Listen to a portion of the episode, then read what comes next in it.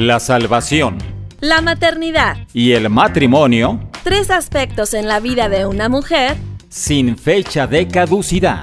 Una revista radiofónica que provee herramientas bíblicas útiles y efectivas para cumplir el propósito para el que fuimos creadas y gocemos esta gran labor en la formación y estabilidad de una familia. Sin fecha de caducidad, un espacio para colaborar en tu desarrollo personal como hija de Dios, esposa, madre y administradora del hogar. ¡Comenzamos!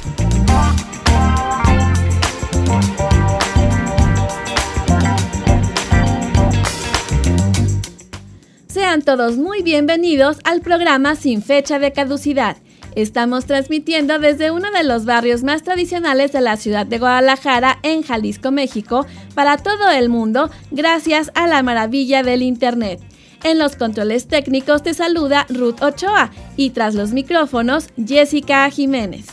Recuerda que estás en tu casa. Sin fecha de caducidad es una revista auditiva que provee herramientas para las esposas y mamás sin dejar de lado nuestro proyecto personal como mujeres y continuar creciendo como hijas de Dios. Nos encantará estar en contacto contigo a través del WhatsApp más 52 1 33 21 17 82 97. Esto es si es desde el extranjero. Pero si estás en México, solo marca 10 dígitos 33 21 17 82 97 te invito a que navegues por nuestra página web con nueva imagen. Ve www.dunradio.com. Otra manera de escucharnos es por la app TuneIn y por supuesto por nuestra app de Dun Radio disponible para iPhone y Android. Descárgala. Tiene nuestra programación diaria, el versículo del día, notificaciones que te avisan cuando inician tus programas favoritos y lo mejor, es otro canal para que te comuniques con nosotros en la pestaña que dice Escríbenos. Seleccionas sin fecha de caducidad y colocas tu nombre y tu mensaje. Si quieres que te responda, añades tu correo electrónico o tu número de celular para mandarte un WhatsApp. Recuerda estar muy pendiente el día 7 de septiembre, porque Dun Radio tendrá una mega sorpresa. Espera la noticia el próximo sábado ya, que rápido pasa el tiempo, 7 de septiembre por nuestras redes sociales, Facebook, Twitter, Instagram y WhatsApp. Dun Radio se está esforzando cada día para hacer de mayor bendición a todos nuestros radioescuchas y pueda cada vez ser más fácil edificar tu espíritu aunque tengas un ritmo de vida agitado. Te recuerdo que puedes escuchar sin fecha de caducidad en tres horarios diferentes en la semana. Los lunes dos veces, a las 12 del mediodía y a las 9 de la noche, hora del centro de México. Y los sábados 10 de la mañana. Ya sabes que la app te manda recordatorio cuando iniciamos transmisión. Esta ocasión grabamos dos programas en un día, así que no tengo saludos ni recados. Espero tener el doble la próxima vez y recuerda la tarea si resolviste algún conflicto, estás aplicando lo que nos enseñó nuestro invitado, queremos saber tu experiencia. Sigue en comunicación con nosotros, el medio más directo es la app de Dun Radio y mientras estás escuchando el programa, comparte el link www.dunradio.com por WhatsApp o ve a la fanpage de Dun Radio y ahí está la diapositiva con el tema y puedes publicarlo también en tu muro para que tus amigas estén sintonizando el programa. El título de Sin fecha de caducidad el día de hoy es Aprendiendo a resolver conflictos, segunda parte. Te hago un recuento de la semana anterior.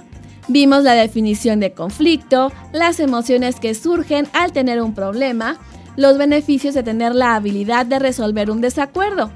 Nuestro invitado nos explicó que al desatarse una discusión debemos orar, escuchar atentamente a la otra persona, solicitar toda la información sobre el problema y meditar y cuidar nuestras palabras. Recordemos la invitación de parte de Dios a ser pacificadores. No paguéis a nadie mal por mal, procurad lo bueno delante de todos los hombres. Si es posible, en cuanto dependa de vosotros, estad en paz con todos los hombres. Romanos 12, 17 y 18. Te recuerdo las credenciales de nuestro invitado es Edgar Beltrán Telles, teólogo egresado del Instituto Bíblico Palabra de Vida en Buenos Aires, Argentina, con 15 años de experiencia ministerial y también es psicólogo en el área familiar y escolar. El tema, Aprendiendo a resolver conflictos, segunda parte. Bienvenido Edgar, un gusto tenerte en Sin Fecha de Caducidad. Pues gracias por la invitación nuevamente, es un privilegio estar aquí contigo y bueno, con tu radio escuchas. Haznos un breve recuento de lo que nos enseñaste en la emisión pasada para los amigos que se la perdieron y los que sí estuvieron puedan recapitular, por favor. Estuvimos hablando acerca de la importancia de los conflictos y cómo resolverlos bíblicamente. Eh, mencioné que hay tres razones principales del por qué tenemos que enfrentarlos. Eh, la número uno es que son inevitables. Debemos de recordar que todos los vamos a experimentar en algún momento de nuestra vida. Eh, no es opcional, es algo que vamos a vivir. En segundo lugar, bueno, promueven el cambio, evitan que nos estanquemos y son una oportunidad de aprendizaje. Y bueno, en tercer lugar, y esto es importante tenerlo presente, tienen el potencial para causar una brecha permanente en nuestras relaciones. Eh, cuando nosotros no tratamos los conflictos pueden eh, generar una fisura con personas que realmente amamos, que apreciamos y que desgraciadamente en su momento eh, pueden llegar a cortarse por completo la amistad o la relación con, ellos. También compartí bueno, seis principios que podemos aplicar a la hora de que se presente un problema, un conflicto. Mencioné que es importante en primer lugar orar, el hecho de consultar a Dios. En segundo lugar, eh, escuchar atentamente. Acuérdate de lo que dice Santiago 1.19 de ser prontos para oír y tardos para hablar. En tercer lugar, tienen el potencial para causar una brecha permanente en nuestras relaciones. Debemos de tener mucho cuidado de, evitar estas fisuras que en su momento pueden cortar por completo con una buena amistad, con una relación que, con personas que realmente amamos. Eh, también mencioné el hecho de principios que podemos aplicar a la hora de que se presente un problema o conflicto. En primer lugar, comenté que antes que nada es orar, ya que es importante eh, el hecho de consultar a Dios, de, exponerle la situación.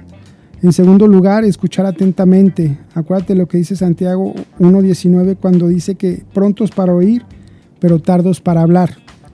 Eh, en tercer lugar, informarnos bien, solicitar toda la información, eh, no responder antes de oír, como dice Proverbios capítulo 18, versículo 13.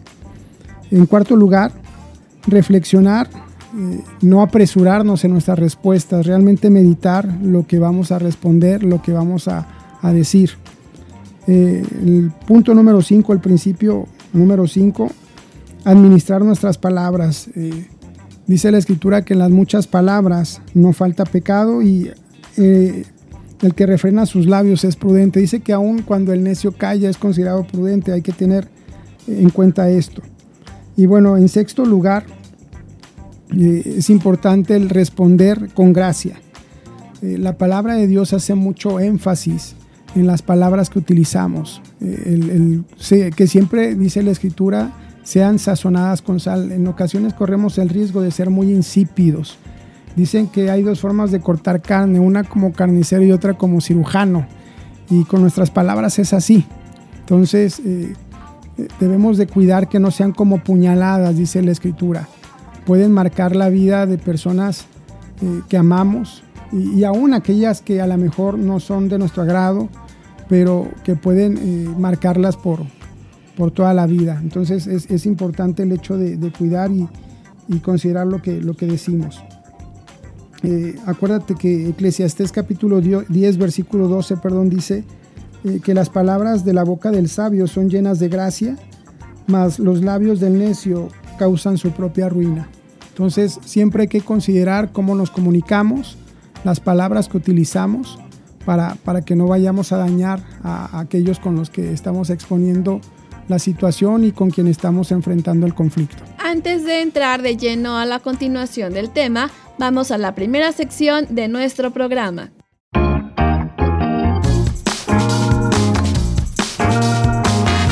Bienvenidas a la cocina de María. Recetas rápidas, fáciles y nutritivas para escoger la mejor parte. ¿Qué tal amigas? Bienvenidas a mi cocina. Hoy les compartiré una receta nutritiva, fresca y deliciosa. Escamochas. Si no las conoces, te cuento que puedes usarlas para desayunar o como una colación saludable. Son una preparación de una mezcla de frutas que sabe, ay, a gloria. Mi familia cuando hago se la devora. Mientras vas por lápiz y papel, te platicaré por qué es importante que pongas fruta en tu canasta del mercado. Según expertos, cocinadas o frescas, enteras o en jugos, su consumo es fundamental para un estilo de vida saludable, especialmente en los sectores de la población más vulnerable, los ancianos y los niños. Las frutas aportan una gran variedad y cantidad de vitaminas, antioxidantes y minerales. Hidratan el organismo rápidamente. Ayudan al correcto funcionamiento del aparato digestivo. Facilitan el drenaje de líquidos al ser diuréticas y depuradoras del organismo. Y aportan fibra vegetal soluble, la bondad de Dios a través de su creación, créanme. Vayamos a la receta. Hoy prepararemos escamochas. Los ingredientes son piña, mango, plátano, manzana, pera, fresa, melón, kiwi, guayaba, uva, jugo de naranja al gusto, jugo de limón al gusto, sal y chile en polvo. Las cantidades son según las porciones que quieras preparar. Repito los ingredientes por si te faltó alguno.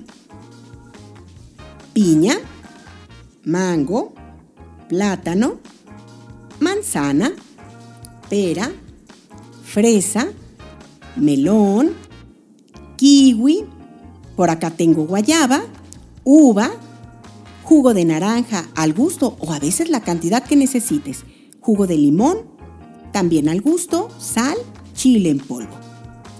Las cantidades son según las porciones que quieras preparar. Recuérdalo.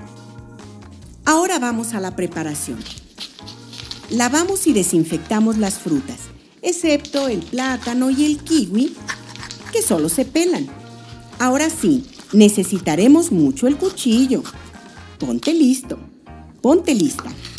Cortamos toda la fruta en cubos pequeños, del tamaño que tú consideres prudente.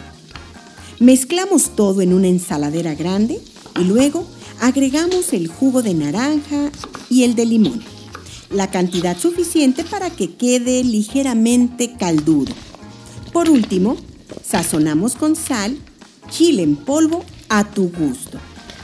Te diré de nuevo el procedimiento. Lavamos y desinfectamos las frutas, excepto el plátano y el kiwi, que solo se pelan. Ahora sí necesitaremos mucho el cuchillo para cortar. Cortamos toda la fruta en cubos pequeños. Mezclamos todo en una ensaladera grande y luego agregamos el jugo de naranja, el de limón, en la cantidad suficiente como para que quede ligeramente caldudo. Por último, sazonamos con sal, chile en polvo y listo. Puedes servirlo en copas y recipientes pequeños de cristal para que luzca la variedad de colores. ¿Qué tal? Fácil y delicioso, ¿no lo crees? Voy a tomarme una siesta ahorita porque ya les di la colación vespertina a mis muchachos. Así que felicidades por escoger la mejor parte. Hasta la próxima. Ay, qué bueno que voy a descansar un poquito.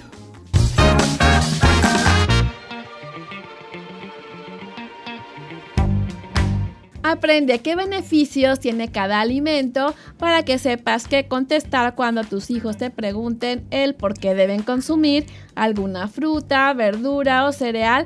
Toma nota sobre esto en la cocina de María cada semana. Siempre hay esperanza cuando decidimos resolver nuestros problemas de la mano de Dios. Acompáñame con esta melodía del cantante argentino Joel Daud.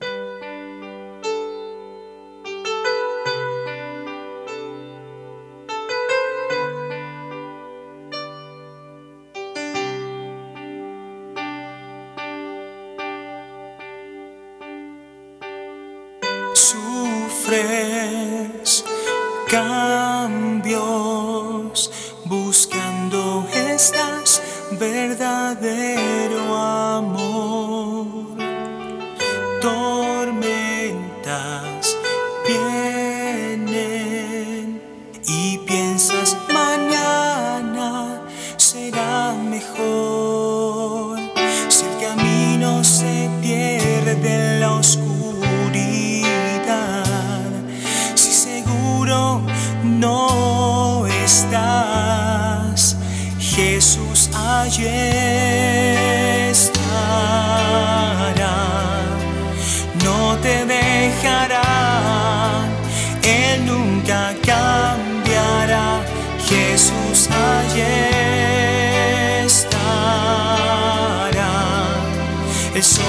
la verdad. Él siempre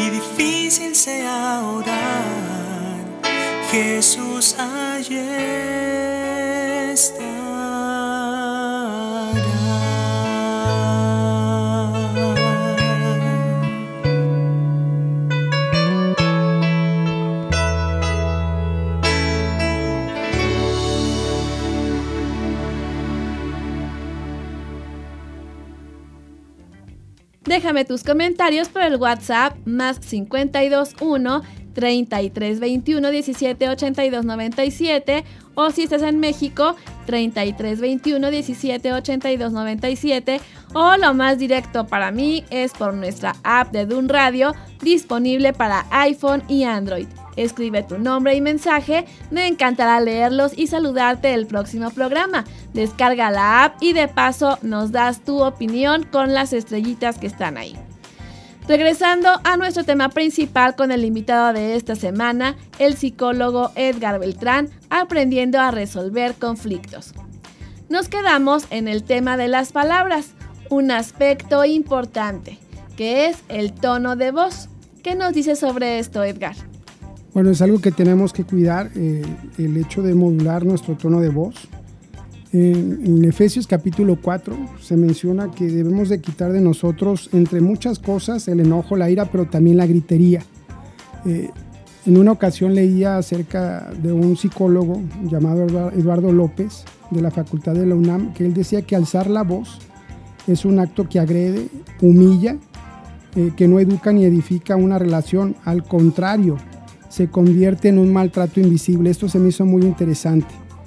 Eh, la palabra de Dios dice que las palabras del, sabio escuchadas en quietud son mejores que el clamor del Señor entre los necios. Fíjate que en una ocasión, estando en mi trabajo, eh, en el plantel educativo donde, donde estoy, eh, una de mis funciones es esperar a los alumnos cuando llegan y bueno, estoy en la puerta de ingreso y recuerdo que vino a buscarme un muchacho para, para hacerme unas preguntas y estábamos platicando cuando de repente llegó un papá muy molesto, súper enojado porque había suspendido a una de sus hijas porque había copiado. Yo sabía que el señor era bastante temperamental, eh, no me imaginé que tanto, pero bueno, empezó a, discutir conmigo, eh, a decirme que lo atendiera. Recuerdo que volteó y me dijo, quiero hablar contigo, pero me gritó. Tanto que el alumno que, con el que estaba platicando me dijo que me dijo, maestro, me voy a ir, este, después seguimos platicando y recuerdo que yo volteé y le dije al alumno, claro que no, el papá eh, va a esperar. Entonces el señor me volvió a levantar la voz, me empezó a gritar y me dijo, me vas a atender y ahorita, y me empezó a gritar. Entonces yo volteé y le dije, ¿sabe qué? Este, no me levante la voz. A mí no me gusta que me griten. Entonces él me respondió, pues así hablo yo. Y le respondí, pues yo no. A mí no me enseñaron eh, a tratar las situaciones a gritos. Entonces, si quiere que lo atienda, le mencioné, eh, le voy a pedir que no me siga gritando. Entonces me, dijo, pues ¿qué hago? Eh, tranquilícese. su voz. No me hable en ese tono y bueno, anótese para, para este, hacerle un espacio. Entonces, hay un, una, una escritora que mencionaba que hay gente que cree que si alza la voz o grita va a imponer su verdad, su razón y, la verdad ocurre todo lo contrario. La persona que recibe el mensaje se siente ofendida, o sea, o se siente agredida y, se pierde la comunicación. Cuando esta persona me, estaba gritando, yo la verdad eh, no, no carburaba y mucho menos tenía la intención de, de ponerle atención porque no estoy acostumbrado a eso y espero nunca estarlo. Eh, el dejar de gritar al hablar es una norma de urbanidad, decía esta escritora, y debería de practicarse todos los días. Así es. Yo estoy de acuerdo con ella en que no, no tenemos por qué acostumbrarnos a que alguien nos esté gritando. Muy bien. Pues continuando con las características de la conversación para solucionar un conflicto, cuando una persona se comunica con otra, necesita saber si su mensaje ha sido captado. ¿Qué función tiene esto? Fíjate que un principio que debemos de considerar y creo que a veces no, no lo tomamos en cuenta a la hora de, resolver los conflictos o los problemas, que en la comunicación a la hora de compartir lo que pensamos, es importante una retroalimentación y sobre todo una, retroalimentación positiva. ¿A qué me refiero con esto? Bueno, cuando una persona se comunica con otra, necesita saber si su mensaje ha sido captado correctamente, ya que esto puede, hacerlo gracias a la retroalimentación. Por ejemplo, eh, en el Evangelio de, Juan vemos eh, un diálogo entre el Señor Jesús y Pilatos. Empiezan a, tratar un tema, en este caso Pilatos dice que en el momento en que entró el Señor al pretorio, le pregunta eh, que si de dónde era. Y el Señor guardó silencio, dice que Jesús no le dio ninguna respuesta. Entonces le dijo Pilato, ¿a mí no me hablas? Eh, ¿No sabes que tengo autoridad para crucificarte y que tengo autoridad para soltarte? Entonces dice la escritura que el Señor finalmente le respondió y le dijo, ninguna autoridad tendrías contra mí si no te fuese dada de arriba. O sea, algo que se dio Pilato, se, se dio cuenta Pilato es que, que la, comunicación no era como él esperaba y, algo que nosotros debemos de, estar muy atentos a la hora de, de, exponer una situación es el hecho de que el receptor, la persona que, con la que me estoy dirigiendo, entiende con exactitud la información o la idea que yo le estoy dando. O sea, que esté entendiendo todo lo que le estamos diciendo. Sí, fíjate que es necesaria para saber si el destinatario ha entendido en los mismos términos que yo creo. En, una ocasión me ocurrió con mi hijo en casa. Eh, eh, estábamos eh, platicando y bueno, no, me, no, hacía caso a algo que yo le pedí. y yo le mencioné, ya me tienes cansado. Eh, yo vi que mi hijo puso una cara que no me esperaba eh, y empezó a, sus ojos empezaron a llenar de, de, lágrimas y me di cuenta que lo que yo quería comunicarle no era lo que él estaba entendiendo. Entonces volteó le dije, hijo, ¿qué entendiste? Y me dijo, papá, ya te tengo cansado. Eso significa que entonces no, no, no puedes hacer nada conmigo porque ya, ya te cansé, ya no quieres nada conmigo. Entonces yo le dije, no, hijo. O sea, no es eso. Yo, yo le dije, me cansó esta situación que te la he repetido varias veces, pero no tú. Yo a ti te amo, eres mi hijo amado y, tú jamás me vas a cansar, jamás me voy a cansar de ser tu papá, jamás me voy a cansar de poder ayudarte. O sea, no. Yo ahí me di cuenta que si no hubiera cuidado esta retroalimentación de preguntarle si, eh, él había recibido mis palabras con exactitud eh, en lo que yo le quise transmitir, o sea, hubiera dañado su corazón y la verdad pues no, no era mi intención. Por eso la retroalimentación es es importante porque tiene el objetivo dos básicos. Una es interpretar las reacciones de la persona a la que nos estamos dirigiendo, cómo está percibiendo o captando el mensaje. Porque te repito, a veces uno comunica algo y cree que la otra persona lo entendió como tú crees. Y no es así, no fuimos claros. Entonces es, es importante interpretar su reacción. Y número dos, que si no está pasando eso, bueno, ajustar el mensaje de acuerdo a las reacciones que estamos eh, viendo en otra persona, así es, para facilitar eh, que la comunicación sea la que nosotros necesitamos. Por lo tanto, mira, yo te recomiendo cuando, cuando tengas eh, que enfrentar una situación, que observes el lenguaje corporal, de, la, de la persona, sus expresiones faciales, busca pistas de que realmente está comprendiendo el mensaje de acuerdo a lo que tú estás comunicando. Muy bien. Pues interesante este tema de la comunicación efectiva. Vamos a un corte musical. No te vayas.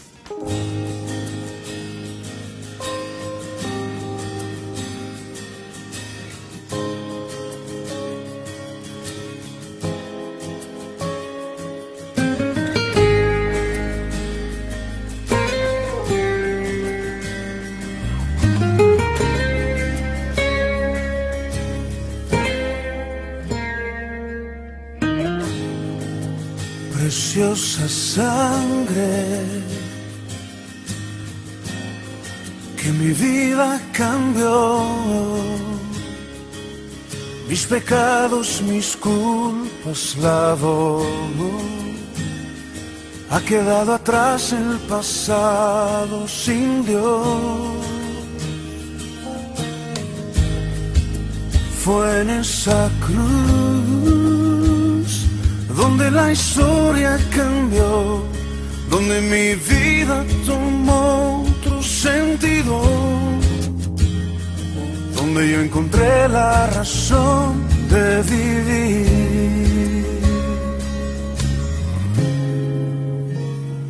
Jesús,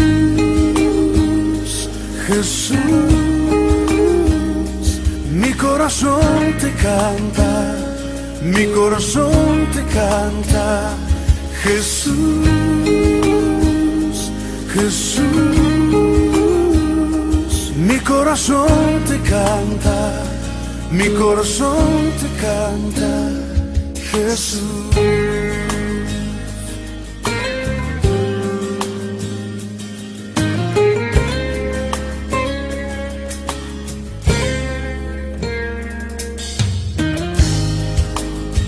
Preciosa sangre que mi vida cambió. Mis pecados, mis culpas lavó. Ha quedado atrás el pasado sin Dios. Fue en esa cruz donde la historia cambió, donde mi vida tomó otro sentido, donde yo encontré la razón de vivir.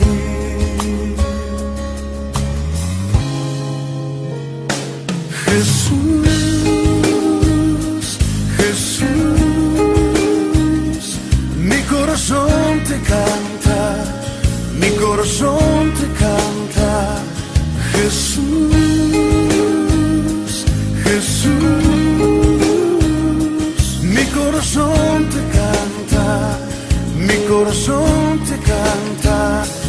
Jesús, Jesús, mi corazón te canta, mi corazón te canta. Jesús.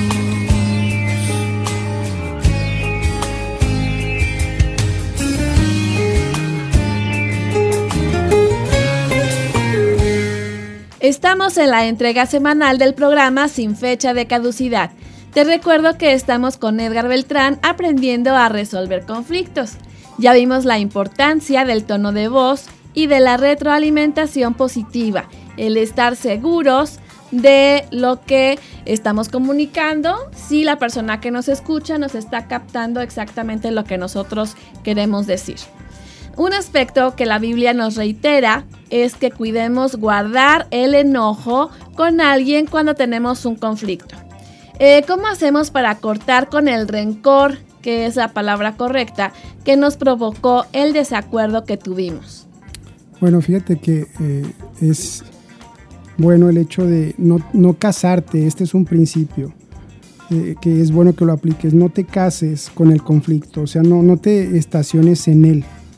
En la medida de lo posible, trata, trátalo y busca alejarte y desechar lo que no es bueno. Eh, hay un proverbio que dice que el que comienza la discordia es como quien suelta las aguas.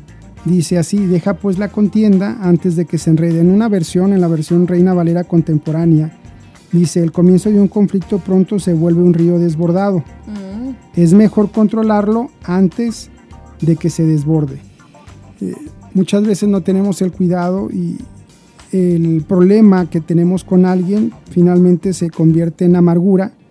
Y decía alguien que la amargura es un pecado durmiente que crece bajo la superficie, en lo profundo del suelo de nuestros corazones, no es algo visible, pero que, que se, que empieza a germinar y como tú mencionabas en su momento, se vuelve hasta un, gran árbol. ¿no? La escritura por eso dice en la carta a los hebreos que miremos bien, dice, no sea que alguno dejemos de alcanzar la gracia de Dios, que brotando alguna raíz de amargura os estorbe y por ella muchos sean contaminados. Debemos de tener muy en claro que al casarnos con un, problema, con alguien, corremos el riesgo de, de que nos estorbe y finalmente pues contaminemos a, a muchas personas con, eh, con, esa situación. Efesios también menciona que quitemos de nosotros eh, toda la amargura, eh, no solo la parte eh, o una parte, sino toda. Entonces, no, no, en la medida de lo posible debemos de estar examinándonos y, no estacionarnos en ese problema.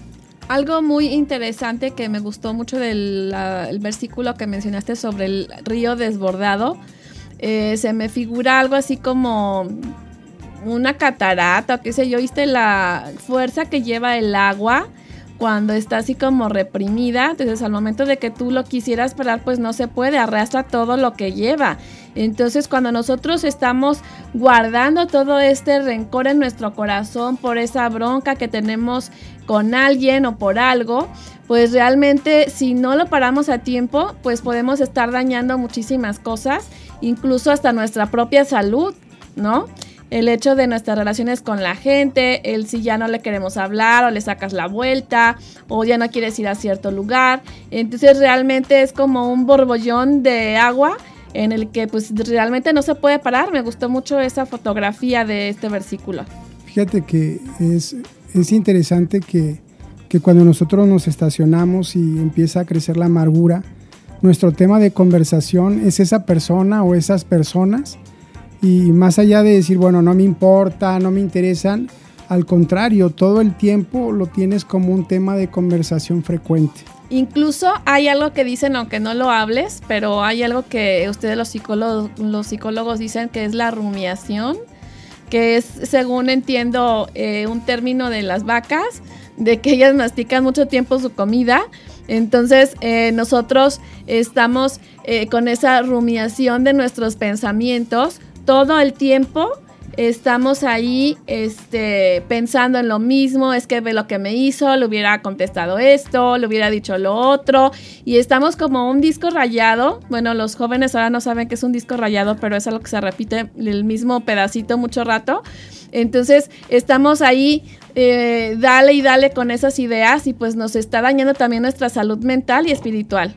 Así es, entonces, bueno, la invitación a que tú apliques este principio es pues a no, casarte ¿no? Con, con, con, ese conflicto que, viviste. Otro de los, de los principios es que reconozcamos nuestros errores.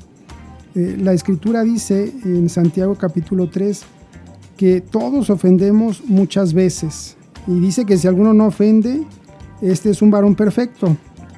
Eh, somos una raza caída y, y tenemos la capacidad natural de lastimar y ofender a otros con nuestras palabras y acciones. Por eso eh, debemos de reconocer en el momento que nosotros fallamos o lastimamos a alguien que nos equivocamos. Eh, es lamentable cuando ves personas que no, no aceptan eh, sus errores.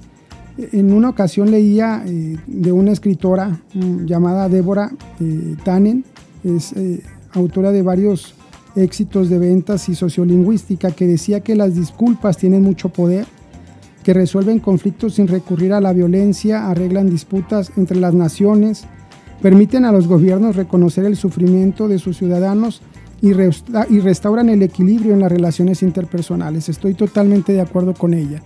La palabra de Dios dice que debemos de confesarnos nuestras ofensas unos a otros.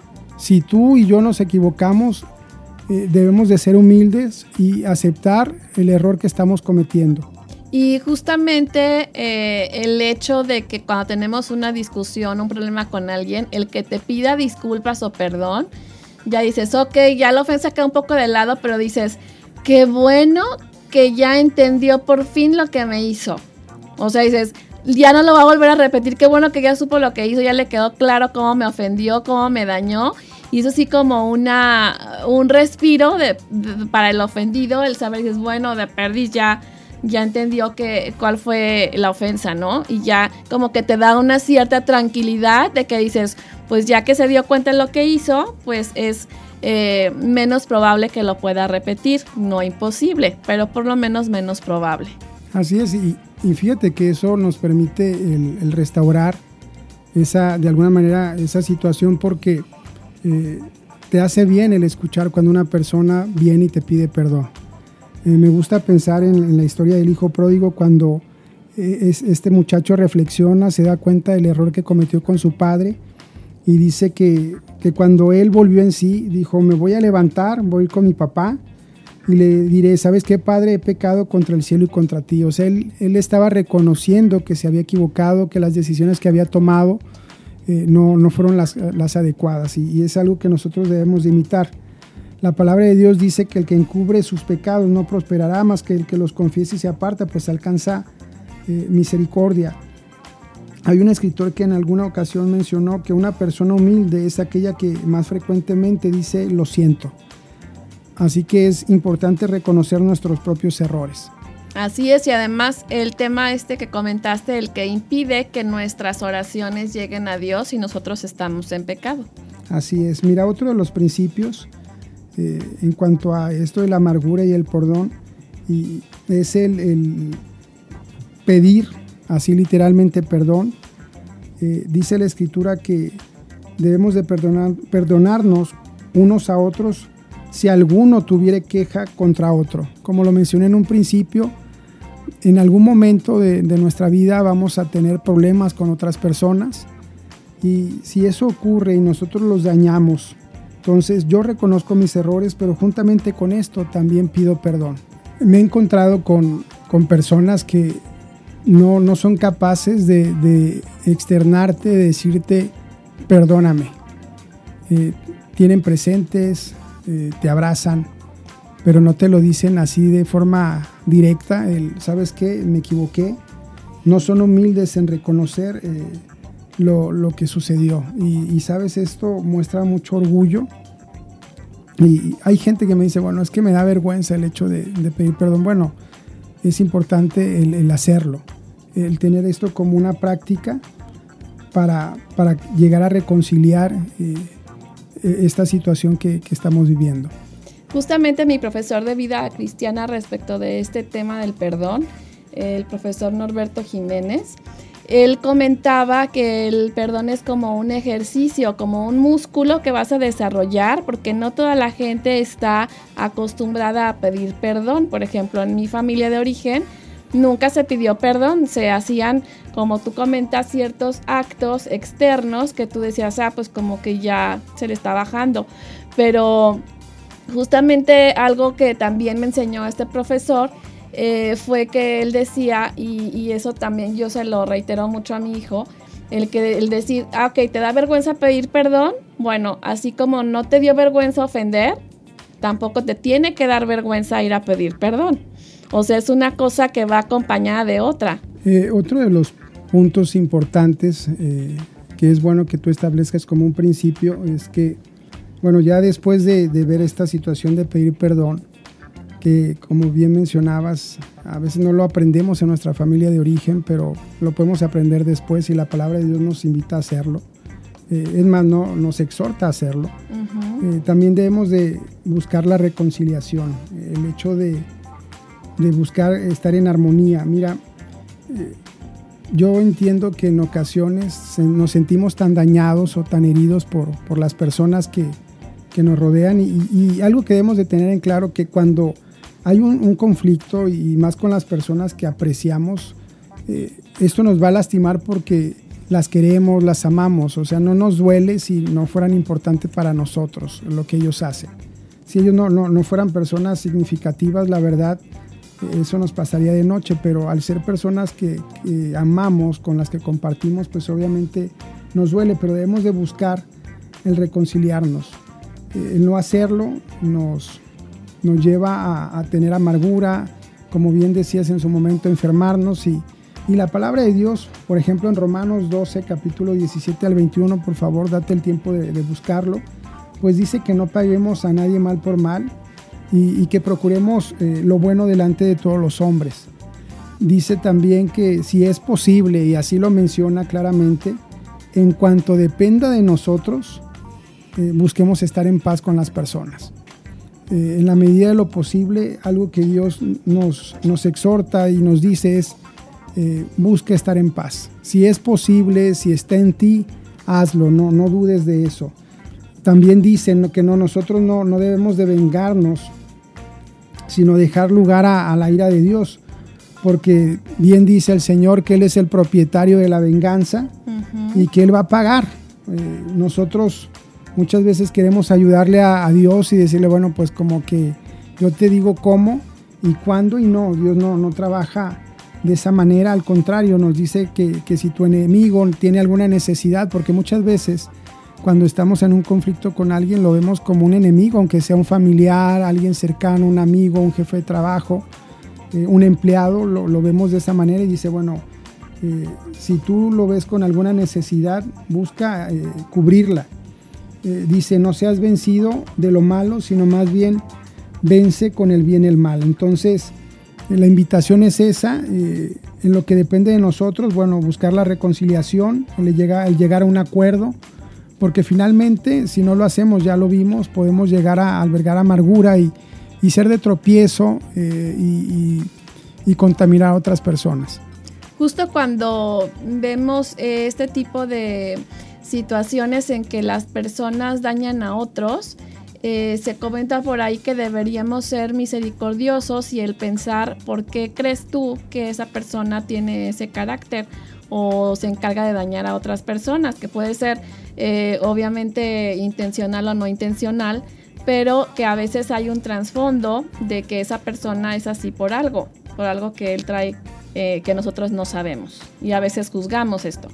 Sí, fíjate que, como bien dices, eh, no sabemos la historia eh, de dónde vienen esas personas que en su momento nos dañan y con las que tenemos el conflicto. No sabemos cómo lo resolvían o si no lo resolvían.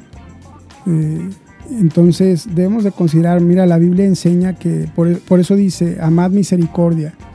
Es muy fácil el hecho de amar las virtudes y las cualidades de los demás, pero no las miserias. Así es. Entonces Dios nos, nos exhorta a amar eh, las miserias de las, de las personas, no, no solo sus virtudes o sus cualidades, que eso como ahora sí que cualquiera lo puede hacer.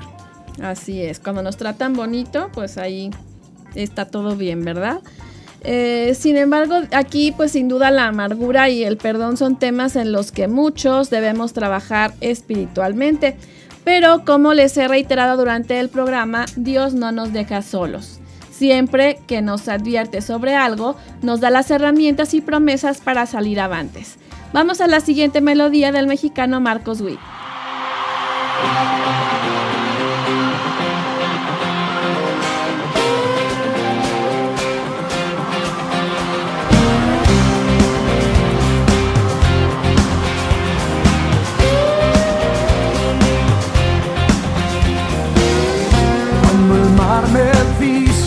Te hundirás, me das tierra firme y puedo cruzar. Cuando el monte dice no pasarás, tengo tu palabra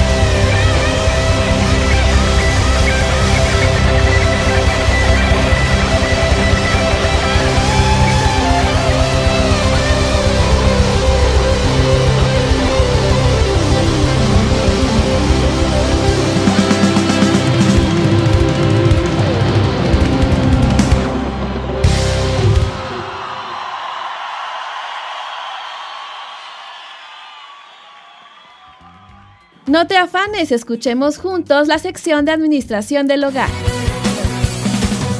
Muy desgastante puede ser, cansada por el diario que hacer. A veces ya no sé a dónde voy. Mas cuando me va- Afanada y turbada estás.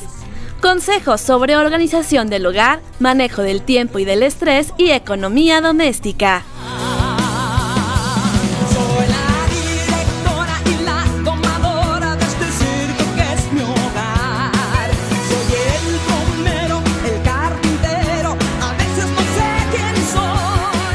Se solicita ama de casa. Se requiere de la solicitante afortunada que realice y coordine las siguientes funciones. Acompañante, consejera, directora, administradora, agente de compras, maestra, enfermera, cocinera, nutricionista, decoradora, limpiadora, chofer, supervisora del cuidado de los niños, trabajadora social, psicóloga y organizadora de recreaciones. Requisitos. La solicitante debe tener una automotivación ilimitada y el más fuerte sentido de la responsabilidad si quiere tener éxito en este trabajo. Debe ser independiente y con iniciativa, capaz de trabajar aisladamente y sin supervisión. ser eficiente en el manejo de personas de todas las edades y apta para trabajar en condiciones de estrés durante largos periodos si fuera necesario. También debe contar con la flexibilidad suficiente para hacer un gran número de tareas conflictivas al mismo tiempo, sin cansarse, y con la adaptabilidad para manejarse sin problemas en los distintos cambios dentro del desarrollo de la vida del grupo, incluyendo emergencias y crisis serias. Debe ser capaz de comunicarse acerca de un sinnúmero de asuntos con gente de todo tipo, incluyendo burócratas, maestros de escuela, médicos, dentistas, trabajadores, comerciantes, adolescentes y niños. Ser competente en los oficios arriba mencionados. Sana, creativa y extrovertida para alentar y ayudar al desarrollo físico y social de los miembros del grupo. Tener imaginación, sensibilidad, calor, amor y comprensión, ya que será la responsable del bienestar mental y emocional del grupo mencionado. Horario de trabajo. Todo el tiempo en que permanezca despierta, así como turnos de 24 horas cuando sea necesario. Remuneración. Ningún salario o sueldo en especie o económico. El presupuesto a administrar será negociado de vez en cuando. Mas su recompensa celestial será eterna, galardones otorgados por su Salvador. Autor anónimo. Edgar, unas palabras finales para concluir la enseñanza tan vasta que nos has dado sobre la solución de conflictos y resaltar sus beneficios. Mira, pues termino con una frase de Deborah Smith, una especialista en el tema de la confrontación. Ella dice que cada uno de nosotros debe hacer de la armonía con los demás su responsabilidad prioritaria y personal. Entonces, en lo que dependa de nosotros, como lo mencioné y bueno, lo dice la escritura, pues busquemos el hecho de llegar a acuerdos y resolver conflictos de manera bíblica. Pues muchas gracias Edgar Beltrán Telles por tu presencia sin fecha de caducidad. Gracias por tu tiempo. Y llegamos al final del programa. Agradezco a todo el equipo que lo hizo posible. Locutores Cecilia Arrea y Alberto Medina. Musicalización, edición Gerson Esquivel. Controles técnicos Ruth Ochoa. Dirección, guion y conducción Jessica Jiménez. Te espero la próxima semana. Bye.